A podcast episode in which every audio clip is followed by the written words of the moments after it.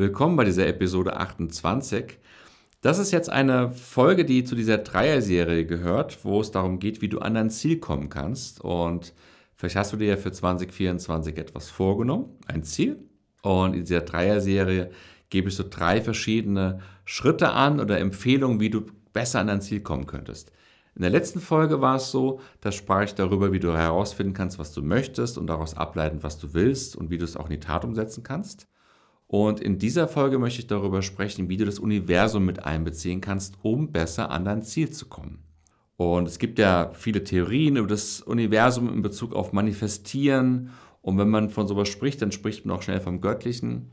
Und ich finde diese ganzen Ansätze immer erstmal so ganz interessant, aber was mir oft mir so ein bisschen fehlt, ist so eine etwas schlüssigere Erklärung, wie ich das Ganze auch wirklich konkret für mich quasi einsetzen könnte und wie quasi der Zugang dazu sein soll. Und genau das möchte ich dir in dieser Folge heute ganz gerne mal ähm, vermitteln, beziehungsweise dir meine Ansicht dazu vermitteln. Okay. Wenn du möchtest, dann lass dich gerne auf eine kleine kurze Geschichte ein. Einen Erklärungsansatz für das Göttliche, den ich meiner Tochter gab, als sie in der Schule mal gefragt wurde, im Religionsunterricht, was denn Gott ist, beziehungsweise es war das Thema in der Schule, wie man Gott erklären könnte, ja, wenn man das überhaupt erklären kann. Und da habe ich ihr so ein Bild gegeben, was ich glaube ich ähm, ganz, was ich ganz gut finde, was ich glaube ich ganz gut eignet, um mal so eine gemeinsame, so ein gemeinsames Verständnis davon zu kriegen. Also wenn du Lust hast und offen bist, dann lass dich einfach mal auf so eine kleine Gedankenreise ein. Stell dir mal einen Ameisenhaufen vor. Also ganz normalen Ameisenhaufen in der Realität, irgendwo in der Natur, ein komplexerer, größerer Ameisenhaufen. Und in so einem größeren Ameisenhaufen leben auch schnell mal 10.000 Ameisen. Und jetzt ist da dieser Ameisenhaufen und es kommt ein Ameisenbär vorbei und der hackt da Löcher in diesen Ameisenhaufen, um zu fressen. Und er frisst dann ein paar von diesen Ameisen weg und da bleiben natürlich noch einige übrig. Und die, die übrig bleiben, die fangen dann wieder an, diesen Ameisenhaufen aufzubauen. Und weil dieser Ameisenhaufen ja so komplex ist mit diesen ganzen verschiedenen Schächten und diesen vertikalen Belüftungsschächten und Gängen und Statiken und so weiter, können wir ja mal erstmal davon ausgehen, dass das ein ziemlich aufwendiger Job ist, der da zu tun ist. Und wir können auch mit sehr hoher Sicherheit davon ausgehen, dass die einzelne Ameise mit ihrem Gehirn, was ihr zur Verfügung steht, wenn man das so nennt, also mit ihrem Nervensystem, nicht in der Lage ist zu erfassen, was da genau zu tun ist, um ein so komplexes Ameisenhaufen-Gebäude aufzubauen. Das heißt, die einzelne Ameise hat weder eine Vorstellung davon, was da zu tun ist, und es ist auch nicht so, dass die einzelne Ameise so ein bisschen was weiß, wie das gehen könnte, und dann noch eine andere Ameise ein bisschen was anderes weiß, und noch eine andere Ameise noch mal was anderes weiß, so dass wenn nur genug Ameisen da sind, alle zusammen quasi das komplexe Wissen haben, was da zu tun ist und sich dann darüber austauschen. Davon können wir auch ausgehen, dass es so nicht ist, weil dann würde es nicht mehr funktionieren, wenn quasi ein Teil der Ameisen weggefressen wurde. Und wir können auch davon ausgehen, dass die Ameisenkönigin das nicht weiß. Also niemand weiß da eigentlich, was zu tun ist und trotzdem macht irgendwie jeder das Richtige. Das ist eigentlich ziemlich erstaunlich. Und bis hierhin gehst du wahrscheinlich ziemlich stimmig mit. Und jetzt kommt so meine Theorie. Das ist jetzt einfach nur eine Beschreibung von dem, was da wirken könnte. Ja. Gehen wir mal davon aus, dass scheinbar etwas um diesen Ameisenhaufen herum wirkt auf die einzelne Ameise, so dass die dann weiß, was zu tun ist. Und dieses Wirken bezieht sich ja auf alle Ameisen. Und nennen wir einfach mal dieses Wirken, was da irgendwie ja da sein muss, damit das Richtige geschehen kann, dass dieses Wirken das Göttliche sei. Benennen wir es einfach mal so. Also nicht irgendwie Gott als irgend so einen alten Mann, der da im Himmel steht oder sitzt oder fliegt, und dann da sowas sagt, was zu tun ist, sondern dass da irgendwie diese Ameisenhaufen, beziehungsweise auch alle Ameisen, irgendwie von etwas bewirkt sind, um etwas zu tun. Und wenn man es so betrachtet, dann kann man es natürlich auch so betrachten, dass dieses Wirkende scheinbar ein Bestreben nach Komplexität hat. Weil sonst würde der Ameisenhaufen ganz klein sein oder die würden einfach nur so auf dem Boden rumkrabbeln und hätten nur so kleine Hügelchen. Also dieses Wirken hat verfolgt scheinbar noch so einen gewissen Plan. Also zumindest nochmal den Plan für diesen einen Ameisenhaufen, dass der wieder aufgebaut werden kann. Und vielleicht auch so ein Plan, dass da immer mehr Vielfalt entstehen kann. Sodass das dieser Plan ist, wenn man es jetzt mal so nennt, aus dem quasi dann auch diese Vielfalt der ganzen Erde entsteht und des ganzen Universums entsteht. Also scheinbar wirkt da etwas auf alles im Universum mit einem gewissen Bestreben nach größer werden, vollständiger werden und mehr werden. So. Okay, das ist jetzt erstmal ein ganz interessanter Aspekt, dass da so eine wirkende Kraft ist. Und wenn man dann so einen Satz hört, Gott wirkt auch in dir und Gott ist in dir, dann ist es, glaube ich, auch ein bisschen einfacher sich vorzustellen. Okay. Wenn wir jetzt, wir wollen ja immer auch dahin kommen, wie man das Ganze für sich nutzen kann. Wenn wir jetzt noch einen Schritt weiter gehen und uns mal so ein bisschen dieses, dieses Wirkende, dieses Göttliche, okay? Versuchen so ein bisschen zu vergegenwärtigen, was könnte das denn sein? Dann ist auf jeden Fall auch ganz klar, es kann nichts sein, was irgendwie stofflich ist. Damit meine ich, es kann nicht aus Materie entstehen oder bestehen. Es kann also auch keine Energieform sein, weil Energie ist etwas, was sich bewegt und verändert. Das wird es auch nicht sein. Also es wirkt etwas, aber ohne dass da quasi ein Transportmedium zur Verfügung steht beim Wirken. Also die Ameise hört ja nicht irgendwie so eine Botschaft durch seine Sinne, durch ihre Sinnesorgane, die dann, dann etwas, sie etwas machen lässt. Also wir bewegen uns jetzt hier quasi in etwas, was frei ist vom Stofflichen, frei ist von der Materie, also frei ist von etwas, ja, energiegeladenem. Okay? So, jetzt kann es sein, dass du so ein bisschen aussteigst und so ein bisschen äh, nicht mehr ganz folgen kannst oder auch willst. Wird aber gleich wieder ein bisschen einfacher. Wenn wir jetzt mal diese Lehre nehmen, dieses Nichts nehmen, ja, dieses Nichts, was aber trotzdem auch wirkt. Also es ist irgendwie das Nichts, weil ja eben keine Materie, keine Energie. Trotzdem ist es etwas, was wirkt. Und wenn es wirkt und man sich die Komplexität des Universums vorstellt, vor allem auch der Erde und allein schon des Ameisenhaufens vorstellst und allein schon der ganzen Atome in der Ameise, ist da ziemlich viel am Wirken. Also da ist ziemlich viel los in diesem Nichts. Also dieses Nichts wirkt unheimlich viel, ja. Und somit spricht man ja auch immer so von der Leere und gleichzeitig von der Fülle. Dann macht dieser Satz auch wieder noch ein bisschen, finde ich, mehr Sinn oder man kann ihn besser verstehen, so, ja. Okay. Jetzt wollen wir herauskriegen, wie man das Ganze für seine Ziele nutzen kann.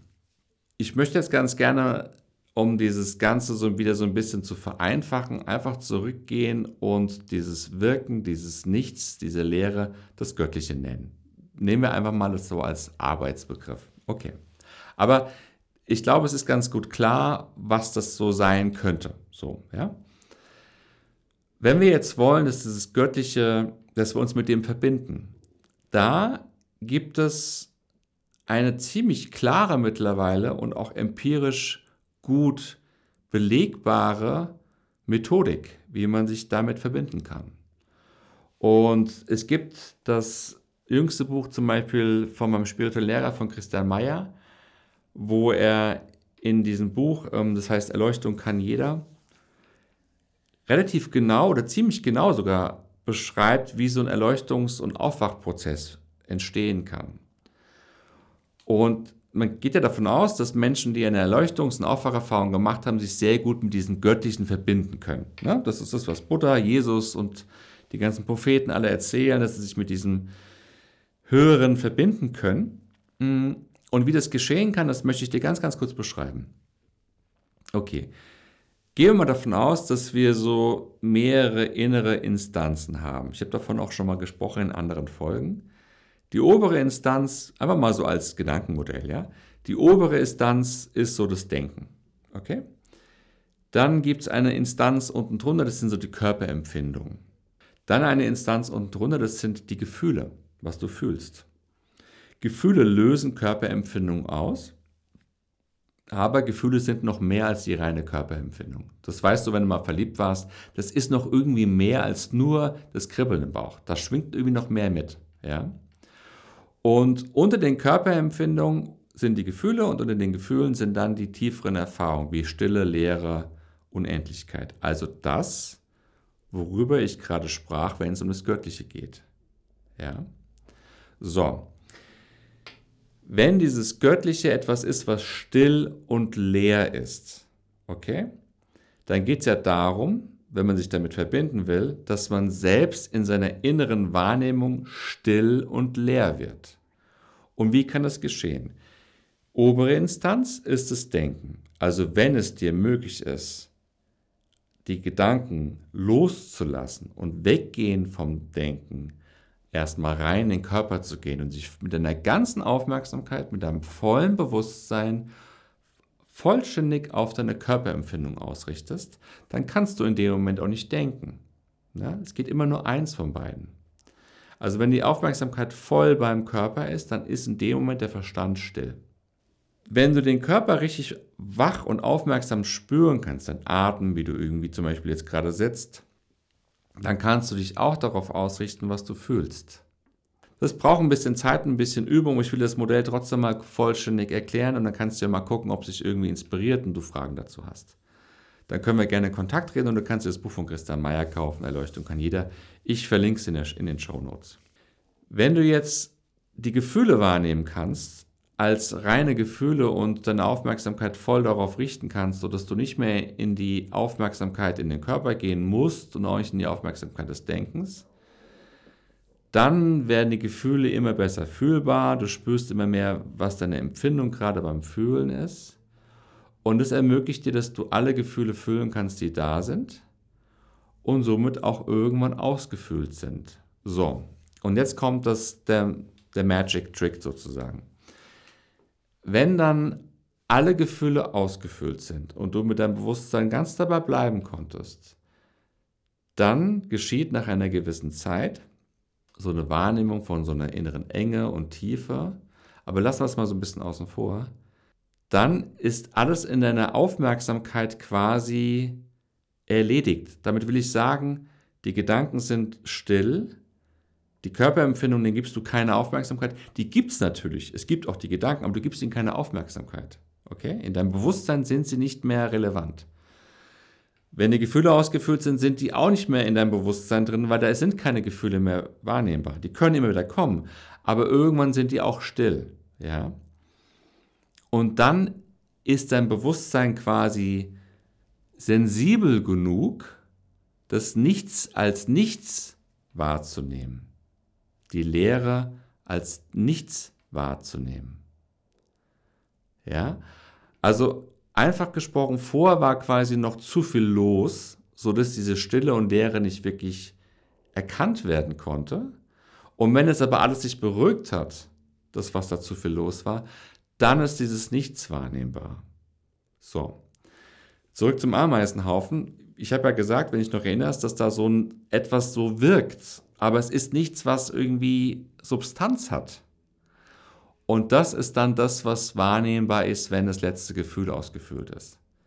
Man sagt, das letzte wirkliche Gefühl ist, ist die Angst vor dem Tod, aber da will ich jetzt nicht zu tief reingehen. Hm, sodass, wenn du dich mit dem Fühlen verbinden kannst, und jetzt gehen wir mal ganz praktisch in die Thematik rein. Entschuldige, wenn es so ein bisschen abgetrifft ist, aber es gehört einfach so ein bisschen zusammen. Wenn du dich mit den Gefühlen verbinden kannst und jetzt einen Wunsch hast, was du gerne machen möchtest als Ziel, okay? Und dieser Gedanke, was du machen möchtest, dieser Wunsch ist ein Gedanke, ein ausreichend intensives Gefühl auslöst in dir, dann erreicht dieses Gefühl auch quasi das, was unter dem Gefühl steckt, nämlich dieses Nichts, also dieses Göttliche, dieses Universum ja, diese höhere Instanz. und wirkt quasi rein in diese, ja, in dieses Nichts. In diesem Nichts ist aber auch alles drin, als Wirkendes sozusagen, okay? Ja, so dass da quasi eine Kommunikation in beide Richtungen stattfindet. Also es ist nicht so, dass, der, dass dieses Nichts der Ameise sagt, bau einen Ameisenhaufen, sondern quasi die Ameise mit dem Ameisenhaufen gibt auch quasi etwas zurück ins Nichts. Das ist quasi so ein ständiger Austausch. Ja.